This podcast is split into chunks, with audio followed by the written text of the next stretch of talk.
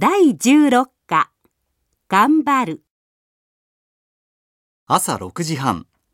市内へ向かう道路は通勤の車でもう混み始めている。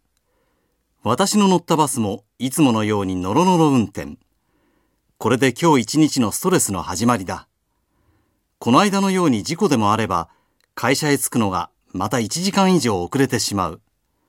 でも信号は赤なんだから焦ったってしようがない。それにしてもバックミラーに映るバスの運転手さんの顔は落ち着いたもんだ。毎朝の渋滞にすっかり諦めているのだろう。朝夕の渋滞にイライラするようでは、ストレスが溜まって胃がいくつあっても足りないだろうからな。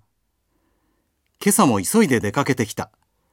起きるとすぐにトーストにコーヒーの簡単な朝食を済ませ、長官にさっと目を通して家を出る。子供たちはまだ夕べ帰った時と同じようによく眠っていた。課長になってから残業が増え、子供たちの顔がゆっくり見られるのは週末ぐらいしかない。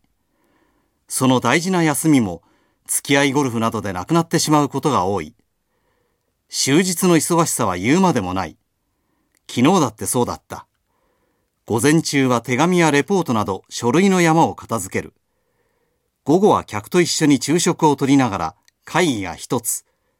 やっと契約が済むと、次にまた他の打ち合わせ。そしてそれが終わった時にはもう5時。勤務時間はここまでだが、これで帰れるはずもない。会社を出て、中小企業青年経営者セミナーに出席するため、近くのホテルへ向かう。残した仕事もあるが、部長の代理として出るのだから遅れることは許されない。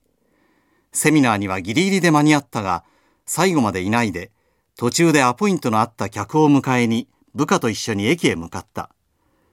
客に会って食事をし、その後はいつものカラオケへ。接待は苦手だ。本当はやりたくないのだが、これも商売をうまくやるための一つの潤滑油、仕事の一部だと諦めている。接待に一く時間がかかったが、0時近くになってやっと客をタクシーに乗せ、自分も別のタクシーを拾った。3年前にやっとの思いで手に入れた一戸建て。都心から電車で1時間ほどのところにある。今の給料では家のローンを払うのも大変だ。会社に近い社宅に住めばずっと便利なのだが、子供たちを少しでも広いところで育てようと思うと、これも我慢しなければなるまい。この物価高の世の中、家族を支えていくのも楽ではない。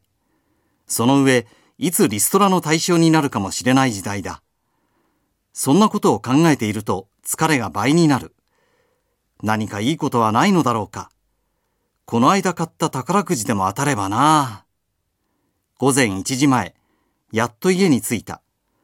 妻の出してくれたお茶漬けをすすり、ほっと一息つく。一日で一番落ち着く時間だ。もちろんこれだけでは十分なストレス解消にはならないが。おっと、つい居眠りしてしまった。運転手がクラクションを鳴らしている。